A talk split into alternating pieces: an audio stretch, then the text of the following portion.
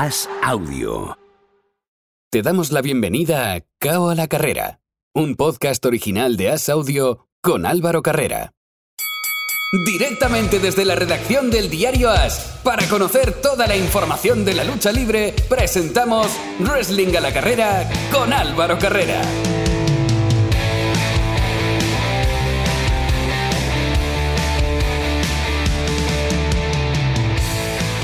Abrimos el último asalto de Cabo a la Carrera, tiempo para la lucha libre, tiempo para el wrestling y como siempre, para hablar de este precioso deporte espectáculo, siempre cuento con las personas que están detrás de la mayor web en castellano que hay en el mundo. Hablo de Planeta Wrestling y hablo de Carlos Gascó. Hola Carlos, ¿qué tal? Hola, ¿qué tal Álvaro? Pues mira, he tenido días mejores, eso no te voy a engañar, pero bien, bien, estamos bien. Me estaba diciendo, no por eso ha sido un día peor para él, dice Austin Theory, ¿no? Es, nuestro hombre. A partir de ahora, Theory. Hombre, es el caballo ganador. Eh, si, si más más va con él, yo voy con él. No, no hay homos que valga con, con Austin Theory. Eh, el nuevo John Cena, también campeón de Estados Unidos, su primer cinturón. Eh, ¿algo, ¿Algo más se puede, se puede pedir para que sigan apareciendo las, las similitudes? Está repitiendo pasos, lo mismo que hizo John Cena, lo único que esta vez sí que hay que decir que John Cena lo ganó en una WrestleMania, su primer título, y en este caso Theory lo ganó en un round, porque ahora no es Austin Theory, hay que decirlo, ahora es Theory. que se, ha quitado el Austin sí, sí. hasta nuevo aviso. Después del, del, del Stanner, de Stone Cold Steve Austin, pues ha dicho, el Austin me lo quito y me quedo con el Theory solo. Eh, para mí es el futuro de WWE. Para mí es el futuro y lo están cuidando como tal. Esperemos no lo quemen, y que no lo queme tampoco la gente, porque muchos de los problemas que tenemos hoy en día es que con John Cena había mucho odio para él, pero no había esta generación de, Internet, de que todo les parece que se tiene que hacer en rápido, deprisa, y a las tres semanas se han cansado ya de ver a la gente. Esperemos que con Theory sean distintos y yo lo veo como eso. A mí me encantaría que en un par de años Theory fuese la cara de la empresa, tanto Face como Hill. Tiene también el mismo, el mismo camino que John Cena. John Cena entró como rapero, Hill, que el público odiaba. Eh, ha empezado también como Hill, con el favor de Vince McMahon. Yo creo que si, si Vince McMahon y WWE lo, puede, lo, sabe llevar, y creo que es la empresa que mejor puede llevar a un luchador de estas características, eh, va a ser un luchador para muchos años y con mucho futuro por delante. Sobre todo futuro, y es importante que ya es campeón y tiene solo 24 años. O sea, que no hay que correr con él, que, me refiero que si tiene que hacer un reinado de 200 días de campeón de Estados Unidos y luego estar mm, por otros lados y seguir creciendo o empezar a crecer con una persona al lado, que no haya miedo, que con 24 años anda que no tiene carrera por delante. No, y ha empezado con los pasos que, que se hacían anteriormente, antiguamente. A mí a la hora de llamar, que soy un poco viejales, pero es así. Antes cuando habían tres cinturones, y siempre pongo la misma, la misma exposición. Breja, que para mí me ha parecido uno de los mejores campeones mundiales de la historia de WWE, empezó siendo campeón por parejas, luego fue campeón intercontinental y luego ya fue campeón mundial. Yo creo que con Austin Theory no ha llegado a ser campeón por parejas, pero sí que tuvo su primera lucha en una WrestleMania 36, que todos nos acordamos, en ese Performance Center, donde estuvo luchando por los títulos por parejas contra Street Profits.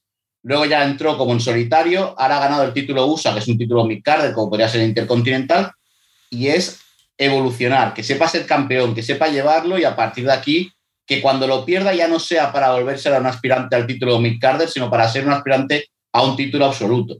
Problema, que solo tenemos uno de momento. Entonces yo creo que hay que crear un segundo título o hay que hacer alguna cosa para que, para que volvamos a tener dos títulos. Me parece absurdo la idea que tiene WWE ahora de juntar títulos, tanto el de Roman Reigns, que yo me esperaba que se iban a inventar algo y espero que se lo inventen para, para tener dos, dos cinturones, como lo de los, de parejas, que me parece absurdo que Recabro y de Uso vayan a enfrentarse en WrestleMania Backlash por unificar los títulos de parejas. Si es para que estén eh, dos meses toda la familia samoana con todos los títulos del mundo, pues hará su gracia, pero si es para quedarse definitivamente, a mí personalmente no me gustaría. Ahora vamos a, eso, pero volviendo a Theory, es que eh, has dicho tú un dato muy importante. Hace dos años estaba en WrestleMania. Y casi nadie se acuerda de eso. Que, sí que lleva un camino despacito, que, de momento parece que están haciendo las cosas bien y ya sabemos cómo es WWE, pero de momento aquí parece que están haciendo todo correctamente. Veremos a ver si, si sigue así y cuáles son sus próximos pasos. Su próximo paso debería ser pues, un combate medianamente importante en SummerSlam. Correcto. Eh, no olvidemos que, por ejemplo, WWE ha puesto a Theory contra gente como Brock Lesnar. O sea, fue el último que quedó en Elimination Chamber. Fue el que luchó contra Brock Lesnar en el Madison Square Garden justo a principios de marzo, el 5 de marzo creo que fue, antes de, WrestleMania. Entonces yo creo que WWE ya le está dando esos combates. Eh, yo a la Theory, pues mira, Finn Balor, Kevin Owens, Cody Rhodes, toda esta gente que ahora no tiene un título por el que luchar, porque sinceramente sin título en, eh, en Raw no hay un título. Yo creo que van a ir Roman Reigns contra Drew o Roman Reigns contra, contra otro luchador, pero no van a ser estos, estos luchadores potentes de Raw. Yo creo que hasta en teoría ahí puede tener una, una baza muy grande para afianzarse como buen campeón y tener buenos rivales. No estamos hablando de una época donde te podría tocar, eh, y con perdón, eh, te podría tocar un Damian Priest o te podría tocar un Homos o te podría tocar un luchador como The Miz, ¿sabes? Que son luchadores mid-carders que, que no van a darte eh, ese, ese push, ¿no? No te van a dar esa subida de, categoría o de carisma que te puede dar enfrentarte por un título de Estados Unidos pues, contra un AJ Styles o un Edge o, cualquiera que te he dicho, un Kevin Owens o imagínate un Austin Theory contra Cody Rose en SummerSlam por el título de Estados Unidos. Te noto ahora, si vámonos a los títulos, te noto preocupado por lo de los títulos. Yo creo que Roman Reigns está lesionado y que están alargando el chicle para no contar que está lesionado. Lo de las parejas, mm, yo es que no lo, no lo acabo de ver tampoco. Vamos, a ver qué pasa por el medio, ¿no? Pero es, extraño. Yo no lo veo y es que encima veo alargar una cosa eh, que con perdón a mí me gusta, pero creo que tendría que acabar ya, que es ese recabros. O sea, yo considero que sí, son muy simpáticos, son muy divertidos, la gente de Raw se ríe mucho, pero yo es que quiero, quiero ver un Riddle contra Randy Orton. Yo ya estoy un poquito harto del Randy Orton eh, siendo fey, riéndose, pasándoselo bien. Yo creo que Randy Orton le ha hecho muy buen trabajo a Riddle para convencer, o sea, convencer al público de que Riddle es un magnífico luchador y que puede hacer algo más que no ser solo campeón de parejas. Y yo creo que la rivalidad entre Orton y Riddle tendría que empezar ya. Pero eso no tiene que significar unir los títulos y que Orton y Riddle pierdan los títulos contra, contra De Uso. Yo creo que lo podían perder en Raw perfectamente contra otro tag y, y no tener por qué unificar títulos. Lo único que veo es lo que te he dicho antes, que creo que los samoanos o de Bloodline van a tener pues ese mes o dos meses con seis títulos en su poder y van a presentarse a lucirse con todos los títulos en cada, en cada presentación que tengan. ¿Pero a qué conduce eso? Porque luego tienen que perderlo por lo menos uno de parejas y otro de. y otro Roman Reigns. Claro, pero es que me parece, entre comillas, estúpido, ¿no? Llamarle unificación si luego de verdad tu idea es que pierdan los títulos, uno de los dos títulos. Porque entonces, si unificas algo es para quedarte con uno y solo defender ese uno. Ya hemos visto a Roman Reigns que combate del ganador se lo lleva todo, se unifican los títulos pero sigue saliendo con los dos títulos. No se ha creado un título nuevo, no se ha anunciado el nuevo nombre del título, o sea, está como un poco en el limbo todo. Y es que eso, perdona Carlos, sería un disparo en el pie. Claro, es un disparo en el pie y cuando no tienes seguro lo que vas a hacer, eh, dejas en el limbo a mucha gente, no sabes qué va a pasar. O sea, me, me, lo unificas, es que va a haber un título para todo WWE absoluto, va a pasar lo mismo con los títulos de parejas, o la unificación significa que van a estar con los dos títulos por parejas y luego pueden perder uno de los dos. No, no lo deja claro WWE en ningún momento y creo que es porque ni ellos mismos saben lo que van a hacer. Y ahí, en, ese juego, hay algo afectado que es el producto. Eh, mm, vuelvo a tener la sensación de que no pasa nada por no ver los shows semanales. Hubo un SmackDown sin pena ni gloria y hubo un Raw esta semana, salvo por lo de Theory y por otro tema que ahora vamos a comentar, también sin, sin pena ni gloria. Es que eso es lo que te da tener dos campeones, que puedes tener una historia en cada programa, pero lo grave es que Roman Reigns está en SmackDown y Roman Reigns no apareció en SmackDown.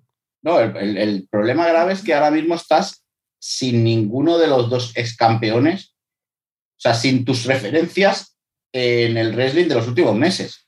Digamos que la única referencia que tienes ahora mismo de, campeón es Charlotte Flair en SmackDown. En Raw tienes a Becky Lynch, que era quien lleva la división femenina, que, la que perdió y no aparece en televisión. Pero sí, en los pero sí en los live shows, que es a mí lo que me llama la atención. Exacto. Luego tienes a Brock Lesnar, que desde que perdió con Roman Reigns en WrestleMania no ha vuelto a aparecer en televisión, con lo cual has perdido dos de tus máximos puntuales en Raw. Lo estás intentando solucionar con Cody Rhodes y, más o menos va, salvándote la papeleta, pero veremos hasta qué punto, hasta qué punto el efecto gaseosa de la llegada de Cody Rhodes te puede salvar la papeleta. Y en el SmackDown eh, tienes una Ronda Rousey que ahora va a tener un combate de revancha contra Charlotte Flair, pero ya está. O sea, tu icono del producto, que es Roman Reigns, tampoco aparece en televisión. Con lo cual, eh, después de WrestleMania hemos perdido mucho. A nivel de protagonistas hemos perdido mucho, tanto los, los programas de Raw como los de SmackDown. Y que no falta tanto para WrestleMania Backlash, que es el próximo 8 de mayo. Vale, sí, queda, pero que tampoco quedan tantas oportunidades de, de hacer cosas por, el medio. Eh, lo decías tú, los rostros visibles. Se han visto carteles, eh, se han filtrado carteles de Raw y de SmackDown con Roman Reigns en SmackDown y Cody Rose en Raw. La pregunta es clara y, la ha tirado por ahí ¿no? en, el programa, en, los, en los copies. Eh, ¿Cuál es el techo de Cody Rose? ¿Va a ser el, nuevo gran campeón? El que quiera ver Majo. Aquí yo creo que eh, Viva está haciendo una cosa que es, eh, con perdón, intentar ser más listo que el Wrestling o demostrar que es más listo que el Elite Wrestling. Escoger a un luchador como Cody Ross, donde no el Elite Wrestling nunca ha estado en la órbita del título absoluto, y decirle, mira, te he quitado a un luchador que ha acabado contrato y no ha querido renovar por tu empresa, una de las personas más importantes de tu empresa en la creación, y encima le voy a dar lo que no le has dado tú, que es la importancia de poder ser campeón absoluto en mi empresa. Entonces yo creo que ahí es una demostración de fuerza y de poder de Iman Mahon de decir, bueno, puede venir Tony Khan, puede venir cualquier empresa que tenga muchos millones, pero no va a saber llevar a los luchadores como lo llevo yo. Y sinceramente me parece que está en lo, real. O sea, estamos viendo que All Wrestling se está basando en una empresa de eh, grandes anuncios, grandes fichajes, pero mediocre en cuanto a storylines, mediocre en cuanto a desarrollo, sigue teniendo un millón de espectadores cada semana, no ha subido ahí, e incluso ha bajado respecto a lo que han sido dos años anteriores, que estábamos hablando ya de pandemia. Sea, el, programa de este miércoles tiene menos audiencia que un programa de 2020 que se emitía dentro de, del Daily Place de, Jacksonville. Entonces, yo creo que Eva Majo va a demostrar que con Cody Rose, ahora que él ha tenido fuera, se puede trabajar. Me recuerda mucho a Drew McIntyre, o sea, la idea de te echamos, vete fuera, crece como luchador y una vez hayas crecido, nosotros te volveremos a dar la oportunidad. Y yo creo que Iman Mahon va a hacer eso con Cody. Yo es que le veo como el Roman Reigns de Raw, porque creo que sería un golpe de efecto y, precisamente lo que tú dices. Ahora le traigo y para que veáis lo que puedo hacer con él. Es que creo que tu argumentación es tal cual y le veo mucho sentido. Sí, ese sentido de, para mí es esta sensación de no me he preocupado nunca de lo que hace Ole Wrestling porque cuando yo quiera voy a tener al luchador que quiera y lo voy a poner donde yo quiera. Y parece muy prepotente, ¿no? Pero es que es la idea que, te da Bill McMahon ahora mismo. Es la idea de Cody Rose. Ha sido el creador de Ole Wrestling, al que ha ido a buscar a Tony Khan, el que le ha hecho poner todo el dinero, el que ha creado todo con los John Bucks. Y ha llegado un momento que ha acabado el contrato y le ha dicho Bill McMahon, vale, te doy el dinero que tú quieras, te firmo el acuerdo que tú quieras, pero con la condición de que vas a hacer o, de que vas a ser un títere más mío, con el, con el sentido del respeto de la palabra títere. Y es lo que va a hacer. Vivo Mahon le va a dar lo que quiera a Cody Rock para demostrar que él sigue dominando la industria del wrestling. Y yo creo que es, que es lo que está demostrando ahora. Lo pone en los, en los combates de Main Event de Raw como este lunes, te hace empezar el Rawell, te lo saca en WrestleMania sin haberlo sacado antes contra Seth Rollins. O sea, hace lo que, lo que quiere Dima Mahon. Y en este sentido yo creo que por mucho dinero que haya, hay otra cosa muy importante en el mundo del wrestling, que es tener cabeza para, para el negocio del wrestling. Y ahí más majo, a día de hoy, con 76 años, no hay nadie que le gane. Y ahí también debería tener miedo Tony Khan, porque ahora todos los que él se ha llevado y en lo que está cimentando todo, el día de mañana pueden ser otro Cody Rhodes porque se dan cuenta de que pueden volver a casa y pueden ser grandes estrellas. Ahora, mm, no se me ocurren más de un par de nombres que puedan ser interesantes para WWE, no la Elite, porque se han llevado muchos que realmente estaban prácticamente igual o mejor en WWE. Bueno, esto es una de las, de las leyendas urbanas ¿no? que se va creando con el Elite Wrestling. Ayer, por ejemplo, se recordaba que Buddy Murphy, que todo el mundo decía que en el SmackDown no tenía oportunidades, que nunca había sido bien tratado por WWE, llevaba 55 días en, en AEW desde que firmó y no había tenido un combate en televisión en Dynamite. Sí que ha tenido dos combates de 3 contra 3 en Rampage, pero en Dynamite no ha tenido ni un combate y no ha tenido un combate individual todavía.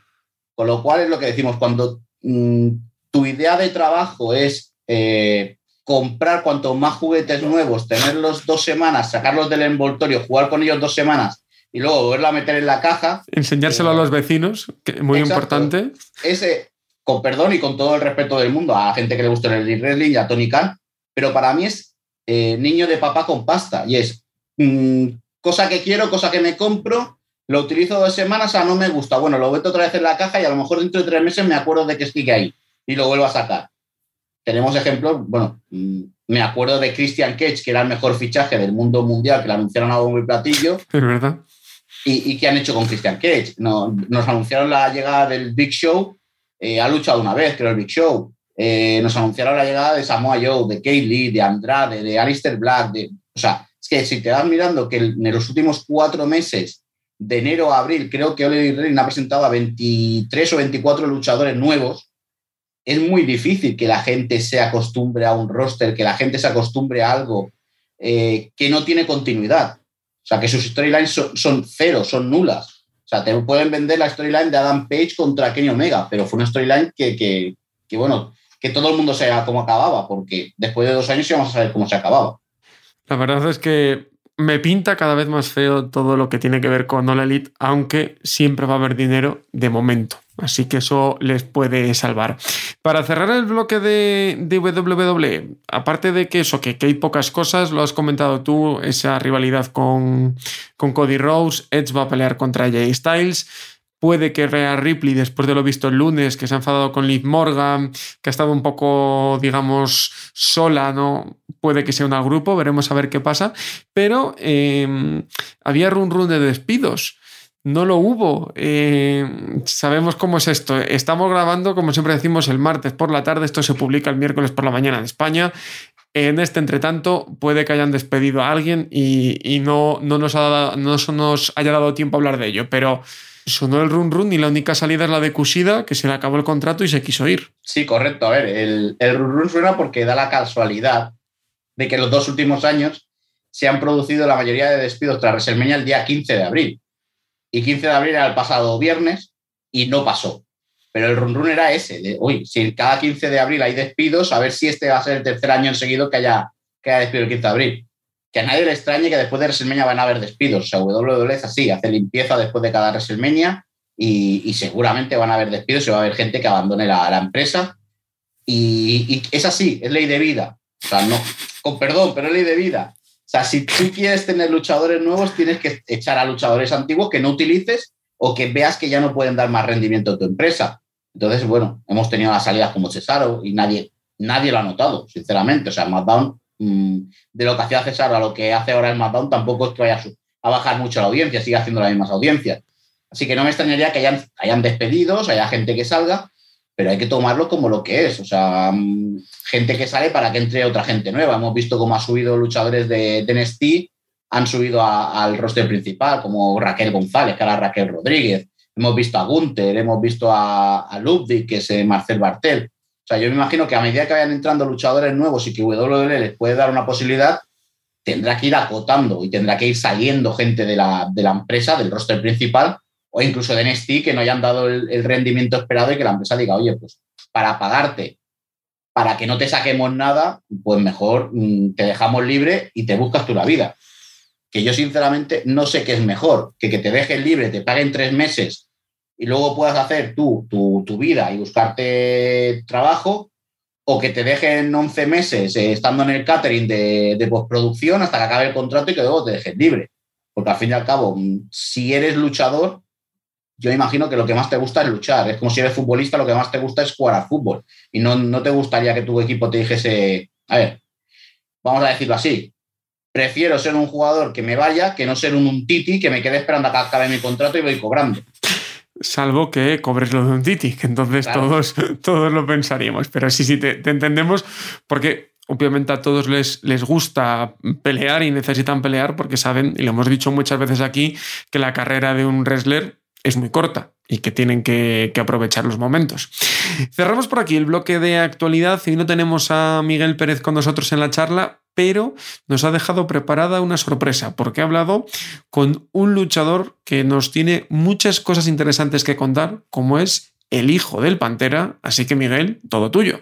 Y hoy toca conectar con México porque tenemos una entrevista espectacular con un luchador de primer nivel que ha luchado en México, ha luchado en Japón, ha luchado en todo el mundo es alguien al que tenía muchísimas ganas de entrevistar desde hace tiempo, el hijo del Pantera. Bienvenido. ¿Qué tal? Muchas gracias. ¿Cómo, ¿Cómo están todos por allá? Todo muy bien. ¿Qué tal ha ido todo por México? ¿Ya se nota esa recuperación de la lucha libre después del COVID? Sí, ya este, empieza a normalizarse todavía. Eh, ya otra vez todas las funciones de lucha. Eh, y, y, bueno, ya, ya nos ha tocado este, las participaciones dentro de la lucha y las actividades luchísticas que hay dentro de México. Vamos a hablar un poco ahora sobre tus inicios, porque tú comenzaste dentro de una familia de luchadores y ya desde pequeñito estabas en el ring, conocías las cuerdas. ¿Cómo fueron esos comienzos? Eh, bueno, yo empecé, tengo 30 años de edad actualmente, tengo 30 años a cuesta y yo empecé a entrenar desde los 5 años. Eh, y mi debut como luchador amateur fue cuando tenía 15 años de edad. empecé toda mi vida, eh, he tenido la cercanía con, con, la lucha libre porque mi papá pues es luchador también y desde muy niño este, me, me nació el gusto por la lucha libre. Después fuiste creciendo, tu estilo de lucha fue evolucionando, marcando ese sentido único que, que usas sobre el ring y al final, a pesar de que tu papá es una gran leyenda en México, te fuiste a Japón. ¿Por qué ese cambio? Sí, bueno, este, resulta que eh, creo que para todos los luchadores, eh, tanto americanos como mexicanos, como de todo el mundo, creo que es un sueño para nosotros poder ir a, este, exhibir la lucha libre mexicana a otro país. Entonces, este, fue mi caso. Eh, duré siete años viviendo en, Japón.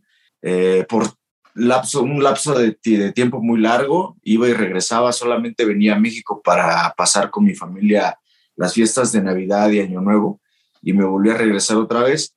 Fue una experiencia muy bonita, muy, este, eh, muy atractiva para mi carrera, para mi persona. Eh, conocí muchas personas, muchos eh, maestros, muchos compañeros, muchos amigos, mucha gente. Y la verdad es que, como lo vuelvo a repetir, desde que era muy niño, me acuerdo que mi sueño era ir a Japón alguna vez, ya que yo veía los videos de mi papá cuando regresaba de las giras y traía videos en, en VHS y los poníamos en la videocasetera y, y a mí me impactaba mucho eh, un lugar que eh, yo creo que es de las arenas más importantes en todo el mundo que se llama el Korakuen Hall. Y me tocó pisarlo muchísimas veces. Ahí, me, ahí fui eh, retador oficial al, al campeonato crucero en contra de, eh, Tanaka Minoru, esta leyenda de, de Japón también. Ahí eh, eh, tuve varias rivalidades buenas, ahí expuse el, el centro crucero que, que, tuve en contra de Yoshioka. Ahí fue cuando, ahí luché con mi papá mano a mano, ahí luché con mi hermano, mi papá y, yo de parejas en contra de, de, de, estas grandes figuras de la lucha nipona. Entonces, pues fueron muchos, eh, muchos momentos agradables hacia mi persona, hacia mi carrera, que, que los guardo con muchísimo cariño y espero que se vuelva a repetir muy pronto. Y ahora, ¿cuáles son tus metas? ¿Quieres volver a Japón? ¿Te quieres quedar en México? ¿Están WWE o Elite Wrestling en Estados Unidos también? ¿Cuál es el siguiente paso? Sí, bueno, este, ahorita por cuestiones de, de, de ahí que hay un problemilla por ahí, no puedo cruzar Estados Unidos, pero eh, sí me no me gustaría estar en, WWE. Tengo muchos amigos que, que, fueron estelaristas en esa empresa, uno de ellos René Dupre, Dupre, eh, y con el cual conviví mucho tiempo y, y, la verdad es que luego nos poníamos a platicar las anécdotas eh, de todo pues su paso por WWE. Él fue el que eh, colocó a esta gran figura de John Cena dentro de las, de, las máximas figuras de la lucha libre mundial como John Cena. No me gusta, no me, no me atrae mucho el, el, la lucha americana. La verdad, con todo respeto lo digo, hay luchadores muy buenos. Acabo de ver eh, la función cuando estuvo, cuando se retiró eh, Undertaker y también que regresó Stone Cold a luchar. Esas son unas locuras, ¿no? Esas son figuras de la lucha libre mundial. Pero en la actualidad eh, no soy muy fan de ver lucha libre. No me gusta porque soy muy crítico, muy crítico con, con todo y empiezo a ver las cosas eh, mal y, me enojo por cosas que no debería, porque la lucha ha evolucionado, tanto la lucha libre como la lucha mundial ha evolucionado muchísimo. Yo recuerdo que antes eh, aquí en México había una arena muy importante que era una plaza de toros que se llamaba el Toreo de Cuatro Caminos, donde lucharon estas grandes eh, figuras de la lucha libre mexicana como el perro aguayo, como Canek, Mil Máscaras, Doctor Wagner, y ahora eh, me recuerdo que a todos ellos hay una anécdota muy famosa con un luchador que se llama Babyface, eh, leyenda de la lucha libre mexicana, que Antonio Inoki, esta leyenda japonesa, le pagó un dineral a, él para que pusiera en su lugar a un chavo que se le estaba subiendo la fama y, todavía no era nadie, ¿no? Hay, hay muchas anécdotas como esas eh, y antes recuerdo que los mexicanos iban a enseñar la lucha libre mexicana a Japón, Estados Unidos, y ahora creo que la, mejor lucha de, eh, de todo el mundo es la japonesa. Ahora creo que es un espectáculo muy completo y donde puedes eh, exhibir tu trabajo de si eh, estás este, categorizado como luchador de comedia, estás categorizado como strong style, como high flyer, como todo eso. Para todo hay un sitio para, para poderlo hacer y para poder exhibir y para todo tipo de gente, ¿no? Ahora en México estamos padeciendo de, estamos cadeciendo de todo esto porque los muchachos de hoy en día no les importa, eh, no les, no les interesa nada, es decir, quieren dar el todo por el todo, lo entiendo porque alguna vez en su momento yo también lo hice, pero ahora que ya tengo eh, pues muchos años dentro de este trabajo, te puedo decir que eh, en México no tenemos un seguro, los luchadores, no tenemos un sindicato nacional de luchadores que nos avale, eh, no tenemos prestaciones de ley, no tenemos nada de eso. Entonces, es muy difícil poder sobresalir ahora en la lucha libre en México, hablo en México, porque pues hay mucha competencia, hay muchos jóvenes muy, muy jóvenes que ya les queda chico el ring y se quieren andar aventando de las azoteas o, eh, y yo estoy en un, no estoy de acuerdo con eso, más sin en cambio lo respeto mucho porque hay que tener cojones también para poderse aventar de un lugar tan alto eh, pero bueno, no creo que duren más de 10 años de luchadores, si acaso. Es algo que me comentaban varios luchadores. Mira, hace unas semanas estuve en WrestleCon en Dallas, Texas, y estuve hablando con algunas leyendas y con algunos luchadores ex WWE que me decían, no, prefiero venir aquí a la firma de autógrafos y no luchar y cuidar mi cuerpo para, para, poder seguir por unos años más. Y es algo que parece que se les ha olvidado a los jóvenes, a los que empiezan, y por eso estamos viendo tantas carreras en México que se acaban muy pronto o incluso desgraciadamente que mm, llega la muerte sobre el ring. Entonces eh, parece un buen medio para concienciar a los luchadores de que se pausen un poco y vayan eh, paso a paso, que parece que hoy la gente no lo está haciendo. Sí, claro que, eh, mira, yo la semana pasada fui a la arena Naucalpan. bueno, he estado yendo semanas consecutivas y me sorprende mucho todos los jóvenes y todo lo que quieren hacer dentro de, del ring y no tiene caso, ¿eh? De verdad que yo los veo y a veces eh, se avientan y hacen shoot star, eh, shooting star, eh, 450, todo, o sea, todo muy limpio, muy, muy estético, pero a la hora de hacer un derribe tan, tan sencillo aparentemente como es una, eh, un derribe de, de, japonesa, de judo, o el simple hecho de pararte arriba del ring y caminar elegante, que no te veas eh, como pandillero, eso importa mucho y creo que es de las partes esenciales dentro de la lucha libre. Y si tú ves a todos los jóvenes pararse arriba del ring, se paran todos jorobados, eh, las, las mallas o los pantalones que usan, los usan como si estuvieran eh, muy, como si fueran de la calle, todo su vestimenta parece sucia, son pequeños detalles que se ha perdido eh, la importancia, más sin en cambio es lo que distingue a un luchador arriba del ring. La semana pasada yo luché con una leyenda de la lucha libre que se llama Black Terry. Este señor, eh, estamos hablando que tiene alrededor de setenta y tantos años y sigue arriba del ring. Y yo lo comentaba con unos compañeros y yo le decía mis respetos para el profesor porque eh, se mueve mejor que los muchachos de ahora. Y pues todo tiene un porqué, todo tiene una causa. Eh, todos los jóvenes para estar con la adrenalina arriba eh, consumen e ingieren de estas bebidas energetizantes y eso ha causado la, la muerte de muchos de ellos arriba del Es que el mundo en el que vivimos por tema de redes sociales fundamentalmente, ha hecho que estos luchadores quieran lucirse más, porque a día de hoy en redes tú haces un shooting star press o tú te tiras de una azotea y rápidamente se viraliza, rápidamente todo el... Claro.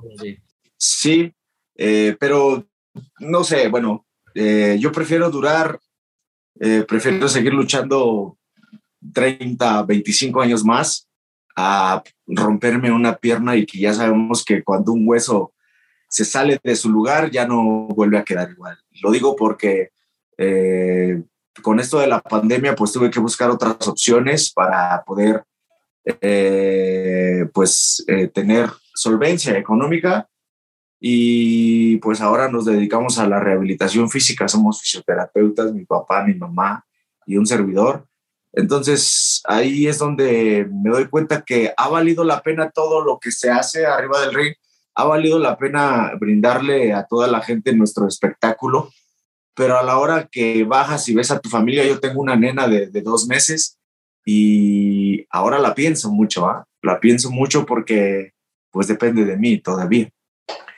Entonces sí es un consejo eh, malo o bueno para todos los jóvenes que empiecen en este eh, mundo tan difícil de la lucha libre, eh, que se preparen bien y que pues no se expongan más de lo que, tienen que exponerse.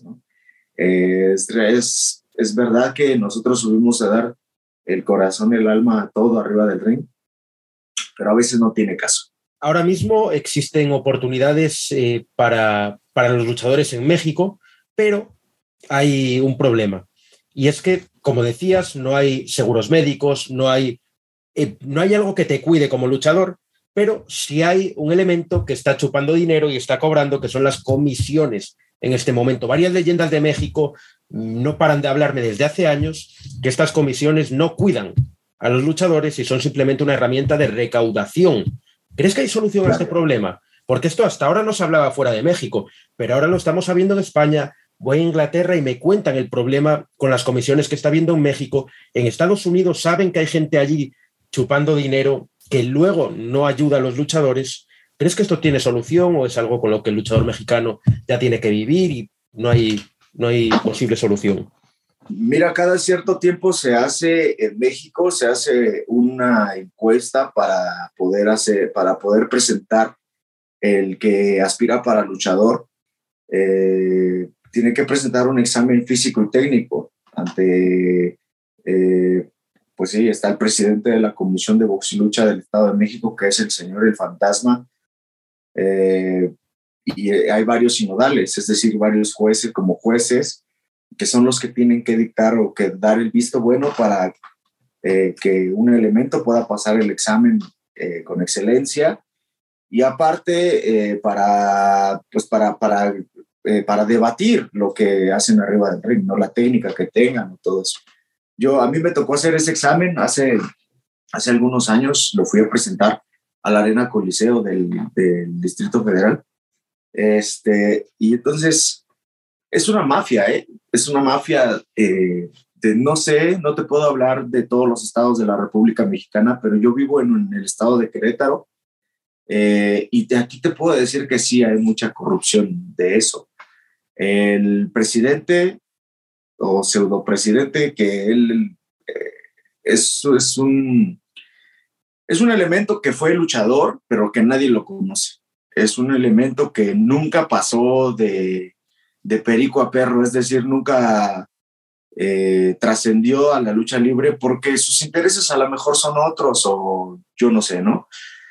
Pero yo que me acuerde, pues yo nunca, digo, él ya es una persona ya grande y yo no lo vi luchar, ¿no? Pero gente de su misma, eh, de su misma camada de, de, lucha, pues dicen que no, no servía para el luchador. Y la verdad es que sí, digo, yo eh, siempre ando eh, hablando de más y abriendo mi boca de más. Aquí en Querétaro es una mierda la lucha. lo digo como es y no tengo temor ni, ni problema en decirlo porque así es la comisión de, la comisión de box, de box y lucha aquí en Querétaro es una mierda. Y el presidente de la comisión de box y lucha de aquí del estado de Querétaro es una mierda. Y el día que quiera, yo sé que a lo mejor no va a poder, no va a ver esto, o si lo ve, espero que sí.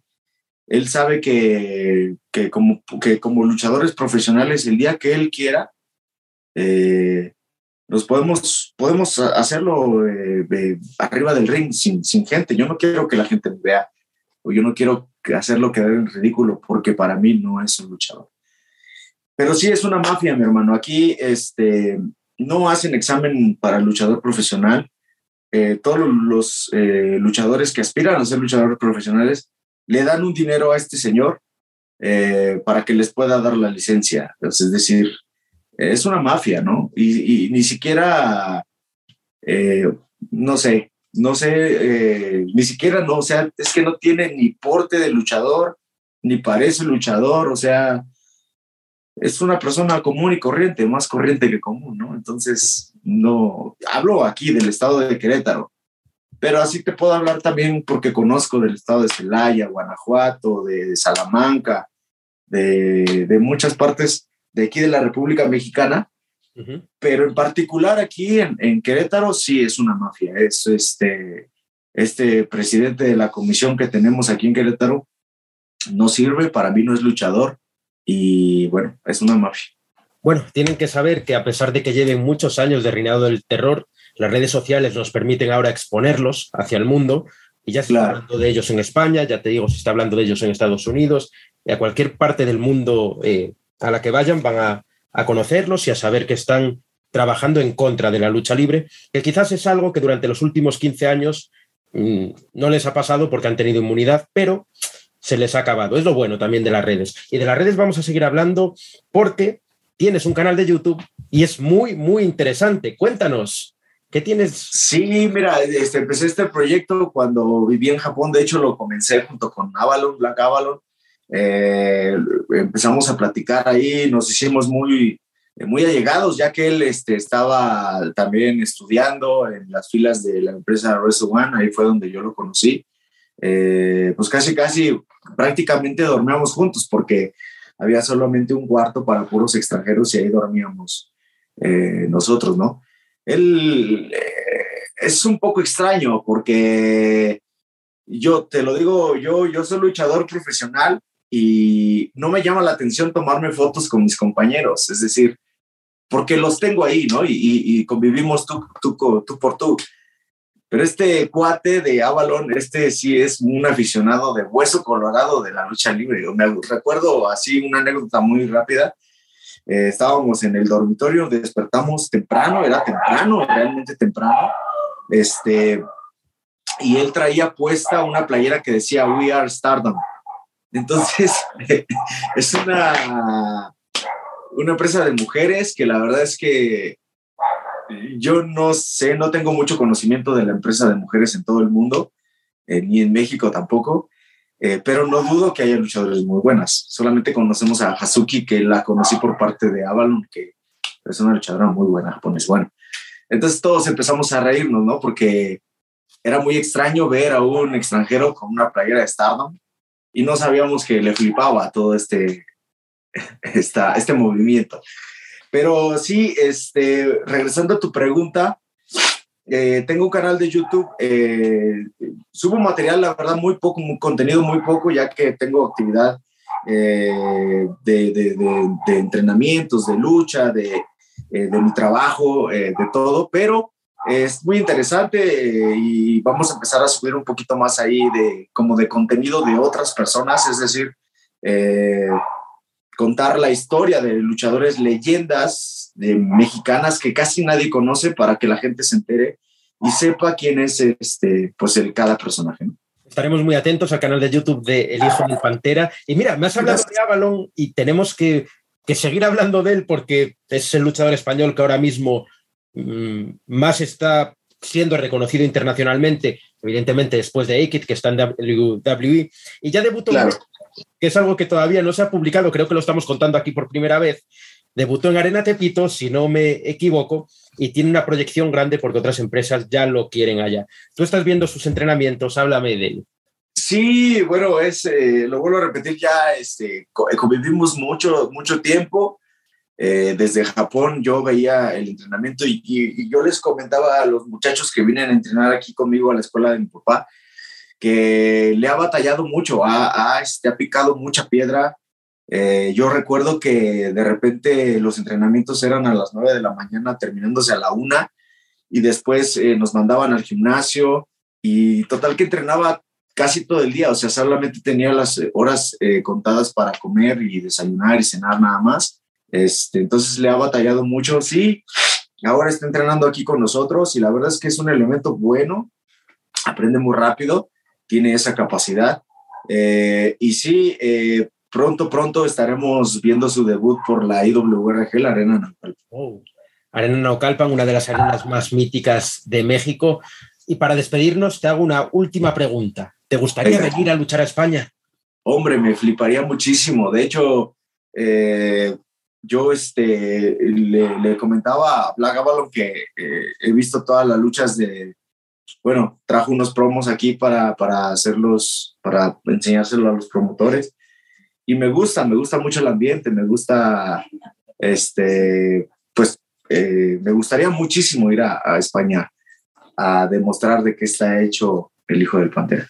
Pues Hijo del Pantera, sabes que aquí te esperamos en España, esperamos verte muy pronto. Muchas gracias, gracias por estar aquí hoy y de verdad te esperamos en España. Muchas gracias, saludos a todos los... Eh, los que ven este video eh, de parte de su amigo el hijo del Pantera.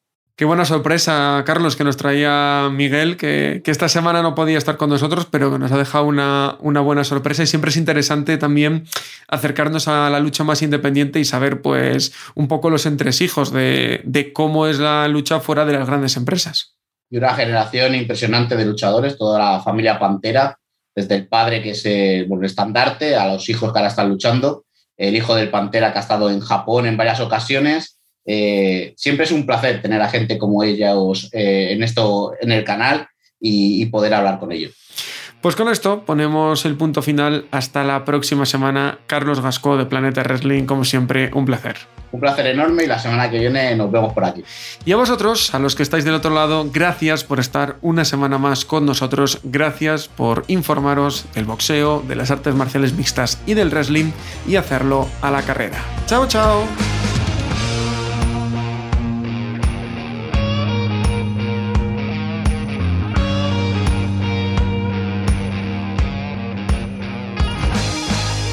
Gracias por escuchar Cao a la Carrera, un podcast original de As Audio con la dirección de Álvaro Carrera, la producción de Javier Machicado y la realización de Vicente Zamora. Todos los miércoles en la sección de As Audio en as.com.